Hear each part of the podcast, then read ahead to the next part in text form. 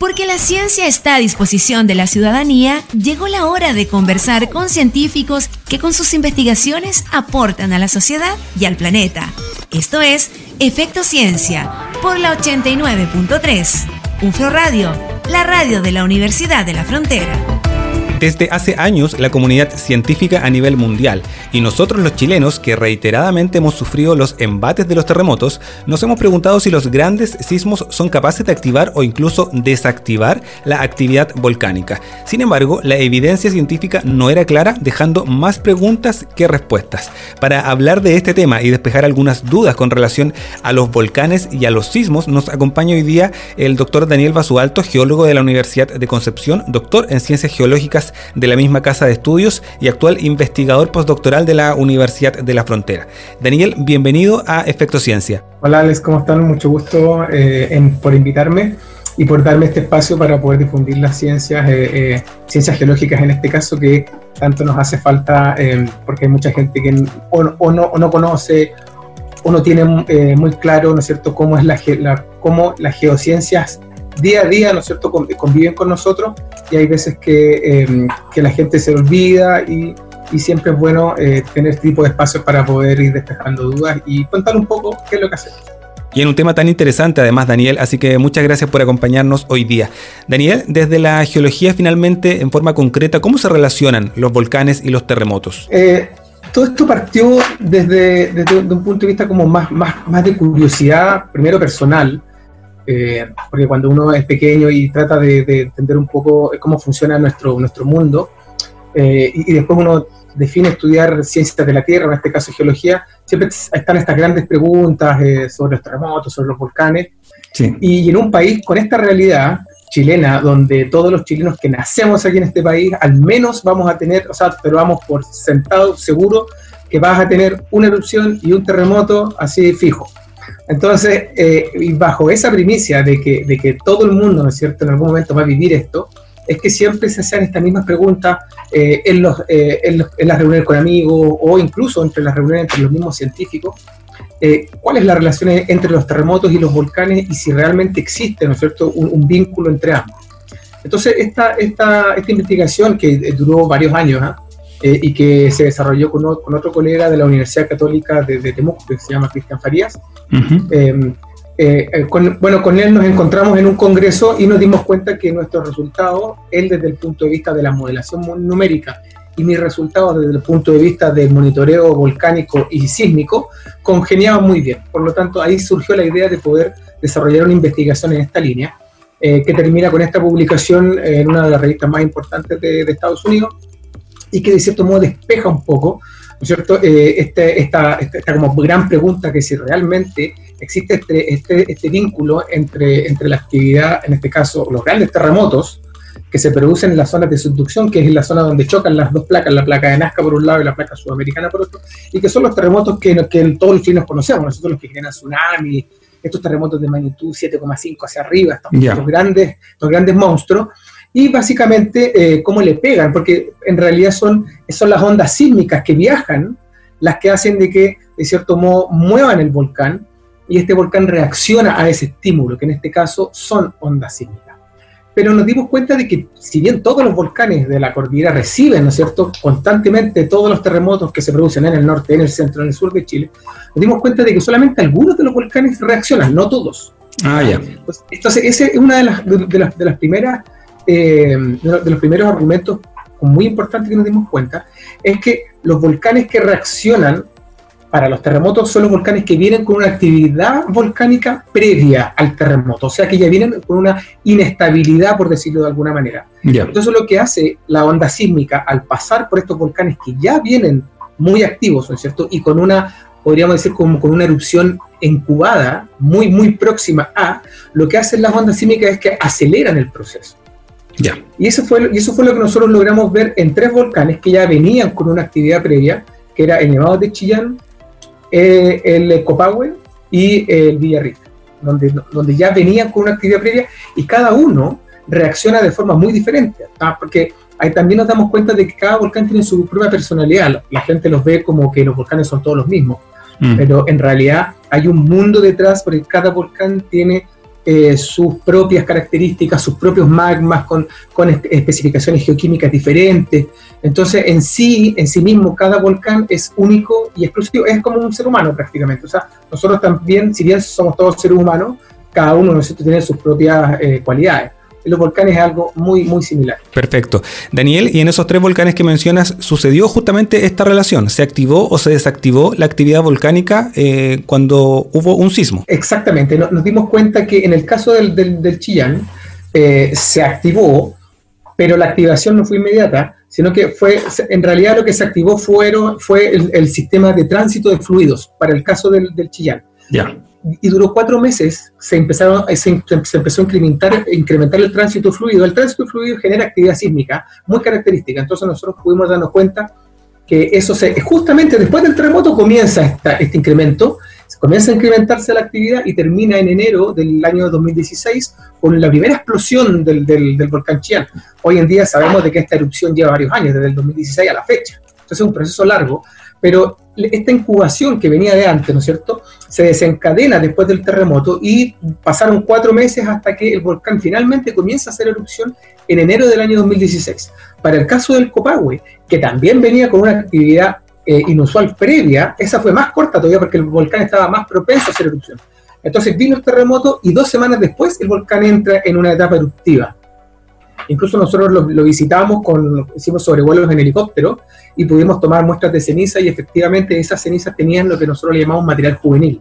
El material juvenil es material fresco, o sea, lava fresca que, que sale, ¿no es cierto?, en forma de piroclasto y que cae en los alrededores del volcán y de esa manera nosotros podemos confirmar que efectivamente el volcán está en una etapa eruptiva. Perfecto. Estamos conversando con el doctor Daniel Basualto, geólogo de la Universidad de Concepción, doctor en ciencias geológicas también y actual investigador postdoctoral de la Universidad de la Frontera. Estamos hablando sobre sismos, volcanes, terremotos. ¿Esta relación es realidad o es ficción? Vamos a seguir conversando con Daniel en el siguiente bloque. Esto es Efecto Ciencia acá en UFRO Radio. Estás escuchando Efecto Ciencia por la 89.3. UFRO Radio, la radio de la Universidad de la Frontera. Sobre volcanes, terremotos y sismos estamos hablando hoy día acá en Efecto Ciencia. Estamos conversando con Daniel Basualto, doctor en Ciencias Geológicas de la Universidad de Concepción, actual investigador postdoctoral también de la UFRO. Estamos hablando sobre esta relación que existe entre las ondas sísmicas y las erupciones volcánicas. Daniel, estábamos conversando justamente sobre este aspecto y nos estabas mencionando varios detalles que tienen que ver cómo se activan finalmente estas erupciones a través de las distintas ondas sísmicas que se van moviendo. Tiene que ver también esta relación con la memoria que tienen los volcanes y esta relación que tú nos decías que cada volcán es, es diferente a otro? Mira, tiene que ver, básicamente, son varios, o sea, son, varios los, son, varios los factores que están involucrados, pero eh, nosotros creemos que tiene mucho que ver con eh, qué tan próximo está el volcán, qué, qué, tan receptivo está, ¿no es cierto?, a este estímulo que son las ondas sísmicas producidas por un terremoto.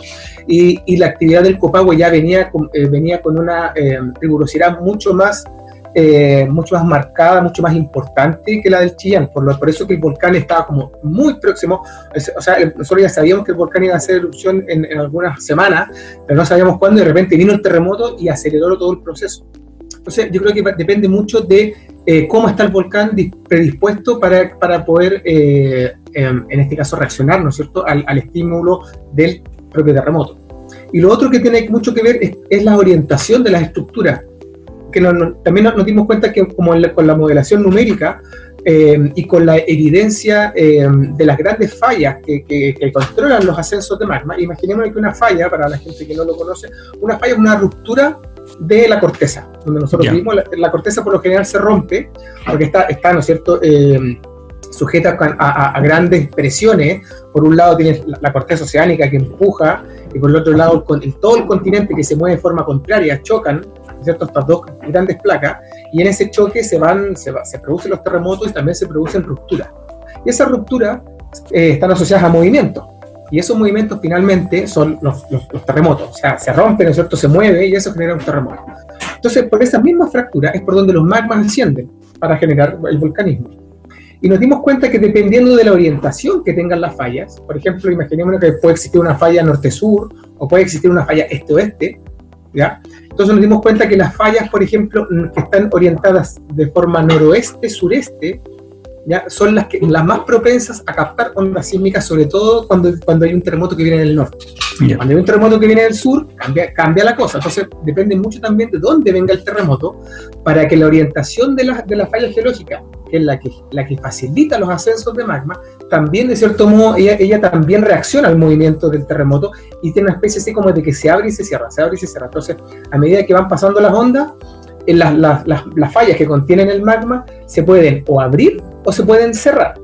Y para el caso del, del, volcán Villarrica, nos dimos cuenta que si bien el volcán reacciona en un principio, reacciona, aumenta un poquito su actividad, no, nos damos cuenta que la deformación posterior, eh, la deformación de los volcanes, nosotros la estudiamos con GPS.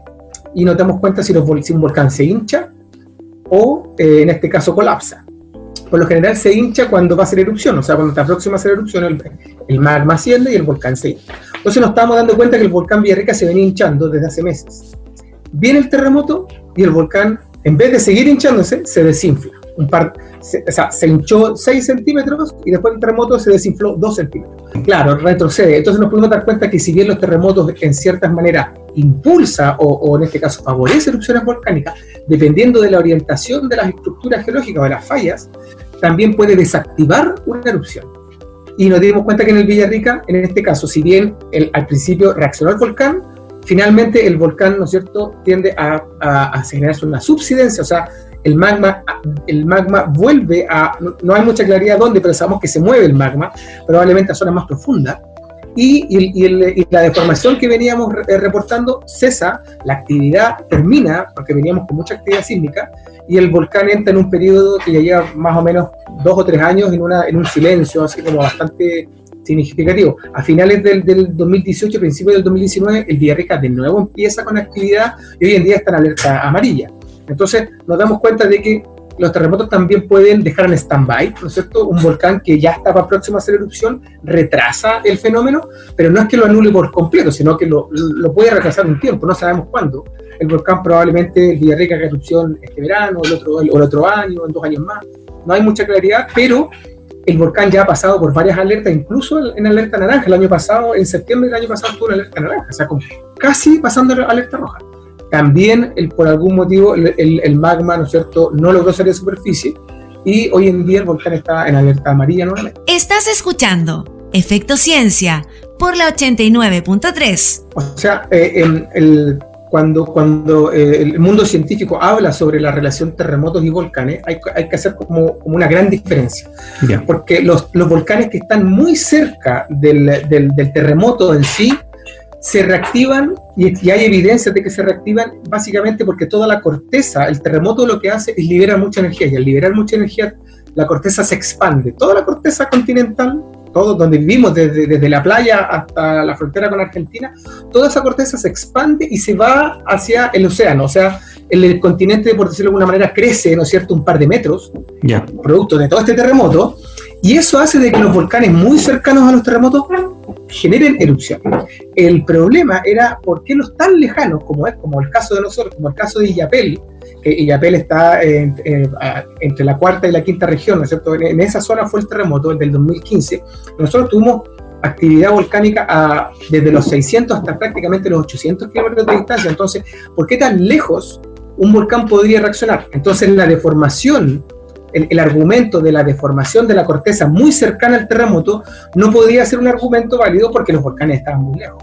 Entonces nosotros desde esa perspectiva empezamos a investigar, bueno, entonces las ondas sísmicas que viajan, ¿no es cierto? Y ya, ya, no, ya no es tanto la deformación en sí del medio, sino que la onda que viaja es la que puede perturbar, ¿no es cierto?, a un volcán y, y nos dimos cuenta que obviamente no todos se perturban, sino que se perturban los que están próximos, ¿no es cierto?, los que están muy próximos a hacer, a hacer una erupción los que vienen ya con una inestabilidad previa son los que, se, los que reaccionan y finalmente los que pueden en un caso hacer erupción o pueden abortar en otro caso una erupción. Y eso va a depender, ¿no es cierto?, claro, de la orientación de la estructura o de la falla que hace de que los magmas asciendan o no asciendan. Perfecto. Estamos conversando sobre volcanes y terremotos, sobre la relación entre la actividad sísmica y las erupciones volcánicas. Estamos hablando con el doctor Daniel Basualto, geólogo, doctor en ciencias geológicas y actual investigador de la UFRO. Vamos a ir a una pausa y luego volvemos acá en Efecto Ciencia por UFRO Radio. Ya volvemos en Efecto Ciencia por la 89.3 UFRO Radio.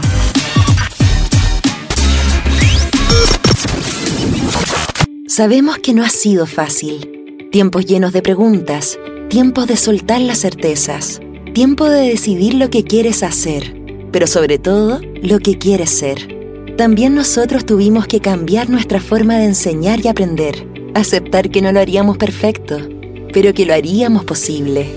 Recordar que hacer universidad es explorar, reinventar, transformar comprender que vivir la universidad es un viaje que nunca, nunca deja de sorprendernos. La UFRO comienza en ti. Vívela como tu mejor viaje. Universidad de la Frontera. Admisión 2021. Último bloque de Efecto Ciencia acá en UFRO Radio. Estamos hablando sobre sismos, volcanes y terremotos, sobre esta relación desde la geología. Estamos hablando con Daniel Basualto, doctor en Ciencias Geológicas por la Universidad de Concepción y actual investigador de la UFRO. Daniel, eh, ¿hay alguna curva o hay alguna proyección para poder establecer alguna curva de pronóstico, por ejemplo, justamente considerando todos los antecedentes que han ido recopilando en estos, en estos meses, en estos años, para finalmente tener una relación más concreta entre la actividad sísmica y los volcanes? Exactamente, ese, es como el siguiente paso, ¿no es cierto? Porque el, bueno, este trabajo se logró realizar gracias a, que nosotros acá en Chile tenemos un observatorio volcanológico eh, de calidad mundial que se llama Observatorio Volcanológico de los Andes del Sur y que justamente está acá en esta, en esta zona, está en Temuco, y se instaló aquí en Temuco justamente porque eh, al frente de, de Temuco tenemos a los dos volcanes más activos de Chile y de América que es el Villarrica y el Yaico. Por eso que se instaló el observatorio acá. Entonces, hoy en día ese observatorio está monitoreando eh, cerca de 45 volcanes, desde eh, el Taapaca en, Arica hasta el, Hudson en Coyhaique. Y entonces hay una serie de volcanes. En realidad Chile tiene cerca de 100 volcanes activos, pero producto del, del presupuesto solamente se monitorearon los 45 más activos. Y gracias a que este observatorio lleva una década más o menos con, eh, instalando estaciones y teniendo datos, es que nosotros nos pudimos, con esos, con esos datos, nosotros pudimos establecer, ¿no es cierto?, cómo estaban los volcanes antes del, terremoto, en el terremoto y después del terremoto. Entonces, eh, como el observatorio tiene un montón de datos, ahora el siguiente paso es ver qué volcanes están en alerta, por ejemplo, amarilla, o, o han tenido una actividad inusual en estos últimos, en estos últimos seis meses y en base a eso, por un lado, y, por otro lado, metiendo eh, la geología, o sea, sabiendo las orientaciones que tienen las estructuras principales de cada volcán, porque recordemos que cada volcán tiene su personalidad, eso quiere decir de que cada volcán tiene una estructura geológica diferente que facilita los ascensos de magma. Entonces, por un lado, en el modelo podemos tomar un volcán que ya tiene una alerta o, o tiene actividad inusual, por otro lado, le colocamos la orientación correcta de las estructuras más importantes que tenga ese volcán y podemos modelar las ondas sísmicas de un terremoto, por ejemplo, el que estamos esperando en la zona norte. Mm. Todo el mundo ya sabe que estamos esperando un gran terremoto, ¿no es cierto?, entre la zona de Arica y Quique.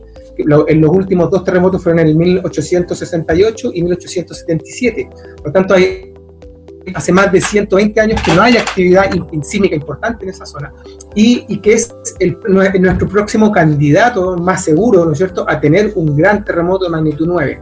Por lo tanto, con, con ese argumento de magnitud 9, la idea es modelar, ¿no es cierto?, cómo se pueden comportar los volcanes del norte de Chile si es que se llegara a producir, por ejemplo, en los próximos meses, un terremoto de ese estilo y poder pronosticar, ¿no es cierto?, qué volcanes podrían entrar en, en erupción y reforzar, ¿no es cierto?, la, la, la, red de monitoreo de esos volcanes. ¿Cuántos volcanes hay ahí en esa zona donde pudiésemos tener eventualmente un gran terremoto? Mira, hay, creo que son cerca de 12 volcanes los que están en la zona norte. Eh, y el, el, más activo de la zona norte hoy en día, que ha estado en alerta amarilla varias veces, es el Lascar. Entonces, uno de los candidatos podría ser el Lascar y otro de los candidatos podría ser el Irruputunco, que también es un volcán que ha tenido el cambio de alerta no hace mucho tuvo un enjambre de sismos volcanotectónicos. Eh, entonces también podría ser un posible candidato en, caso de que eh, se genere ¿no cierto? un gran terremoto en, la zona norte. Ahora, también eh, es factible, y, hace poquito tuvimos un sismo de magnitud 7 cerca de Huasco, y esa zona también, también es una zona podríamos decir que hace tiempo que no hay actividad sísmica. El último gran terremoto fue en el año 1922.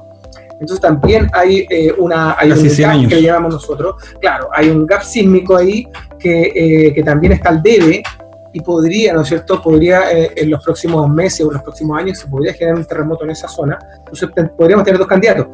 La, la ventaja es que eh, justamente en esa zona de Huasco la cordillera no tiene volcanes. Los volcanes, hay una zona donde, eh, acá en Chile donde no hay volcanes. Y eso, es, y eso se explica porque la, la placa que se subduce, se, se, subduce con un ángulo que es prácticamente horizontal. Por lo tanto, no, no hay generación de magma y no tenemos eh, un arco volcánico activo. Eso está más o menos entre Copiapó y Santiago.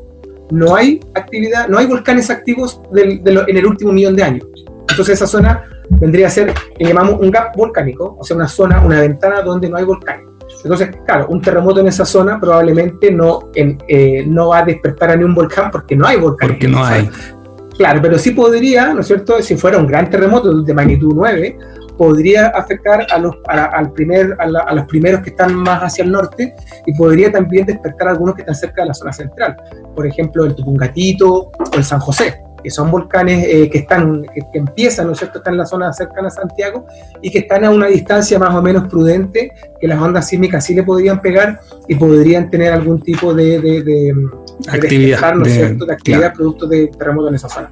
Pero yo creo que es mucho más factible ver actividad eh, volcánica, ¿no es cierto?, en el terremoto del norte, porque en el norte sí tenemos una serie de volcanes muy activos y sería mucho más interesante, ¿no es cierto?, eh, que se generaran... Eh, que se les genera un terremoto allá. O sea, nadie quiere que, que, que se genere No, por supuesto. Pero, sí, sí, pero sí. eso es algo inherente, ¿no es cierto?, de nuestra naturaleza y como tal tenemos que estar siempre preparados y siempre tener mucha claridad de qué hacer en caso de un terremoto, cómo actuar y siempre conversarlo, conversarlo en el núcleo familiar eh, sobre todo cuando hay gente que está trabajando. Bueno, hoy en día con la pandemia estamos todos en la casa, pero, pero en el día a día eh, normal, ¿no es cierto? O en esta nueva normalidad que llamamos ahora, tenemos que tener, además de, eh, de, ir a trabajar, tenemos que tener muy claro qué vamos a hacer si yo estoy en el trabajo, si los niños están en, la, en el colegio, cómo, cómo nos vamos a organizar, dónde nos vamos a juntar. Y ese tipo de cosas se tienen que conversar en el núcleo familiar. Y si la gente tiene más dudas, puede eh, acercarse a la página de la ONEVI. Ahí hay un, varios folletos muy explicativos que también hablan de cómo enfrentar no solamente los terremotos, sino que los tsunamis y las erupciones volcánicas en caso, ¿no es cierto?, de, de que, de que tengamos la, mala suerte o la suerte, dependiendo de cómo uno lo vea, de poder presenciar uno de estos fenómenos que son tan importantes. Perfecto. Súper interesante lo que nos comentas, Daniel, porque efectivamente, a pesar de la pandemia, a pesar de esta crisis sanitaria, los procesos geológicos siguen su curso, siguen su proceso. Por lo tanto, de todas maneras, hay que conocer esto, hay que estar preparado y es justamente lo que queremos también ir eh, informando hoy día acá en el programa. Daniel, tenemos que ir cerrando, lo comentaste brevemente, pero te lo quiero volver a preguntar para que nos detalles más. ¿Cómo se monitorean los volcanes en Chile? Sí, hay, hay, hay tres eh, redes geofísicas como principales. La primera es, son sensores sísmicos que captan el movimiento de la Tierra. Y, y ese es, el, es como el, el, el, arma más poderosa para poder pronosticar erupciones, porque los magmas cuando ascienden rompen la roca. Los fluidos cuando ascienden hacen que la roca vibre, por lo tanto todas esas ondas sísmicas son captadas por estos, esta red de sismómetros, se puede localizar y se puede entender qué fenómenos están sucediendo debajo del volcán. El segundo, y también muy importante, es la deformación del volcán. Los volcanes antes de hacer erupción se hinchan. Entonces yeah. se instalan una serie de GPS que te van diciendo si, si los GPS se, se, alejan o los GPS se acercan. Y de esa manera poder definir dónde se está produciendo esta deformación, también tú la puedes localizar. Y finalmente hay una, serie de otros equipos, como por ejemplo medir, gases volcánicos, pero eso se hace en algunos volcanes, los volcanes que tienen actividad en superficie, como el Villarrica, que tiene un penacho activo. Hay otros volcanes como el Osorno, que no tienen actividad en superficie, por lo tanto sería, no sería útil medir gases. Pero eh, eh, básicamente estos dos eh, redes geofísicas de GPS y de sismómetros son los, los que se utilizan a nivel, a nivel mundial para poder establecer niveles de alerta y estar preparados para una posible erupción. Y eso es lo que va cambiando los niveles de alerta, según el color, rojo, amarillo, ¿eso? Los, los niveles de alerta son, son cuatro en el caso de, de, de la actividad volcánica. El verde es que la, el volcán está en su estado habitual. ¿ya? Va a depender mucho de, eh, hay volcanes en su estado habitual donde no tienen ni un sismo, Nada. Y, y, hay otros volcanes como el Villarrica, por ejemplo, que en su nivel habitual tiene mil sismos. Entonces, ese nivel de habitualidad va a depender mucho, por eso que hay que conocer a los volcanes. Mm. No, no, es llegar a instalar equipo y decir, ya voy a pronosticar, tengo que tener también datos, mientras más datos tenga, de, como del paciente, así como cuando uno va a enfermo y dice, oye, los síntomas. Un médico que me ve, claro, que me ve desde que soy chiquito, así que me conoce muy bien. Mientras nosotros más tengamos claridad de cómo se comporta un volcán, más precisos podemos ser con los, con los pronósticos. Entonces, eh, hay este nivel verde, que es el nivel base, va a depender mucho del volcán en el, en el, que se esté midiendo. Después viene el amarillo, que te dice que el volcán está en un estado inusual. Después viene el naranja, en el que te dice estoy en un estado inusual y estoy muy próximo a hacer erupción. Y en un estado de alerta roja es que el volcán está o en una etapa eruptiva primaria o muy próximo a hacer erupción y en ese caso es cuando ya se empiezan a evacuar zonas que son las zonas más eh, que tienen mayor peligro o mayor riesgo dependiendo de, eh, desde el punto de vista que uno lo, lo, mire. En Chile por lo general eh, los mapas que hay son solo mapas de peligro, no hay mapas de riesgo. nosotros con, con, una, con una alumna estamos fabricando, estamos haciendo el primer mapa de riesgo en, el, en Villarrica, en Villarrica, primer mapa para arriba que espero que salga publicado el próximo año, ya está más o menos listo.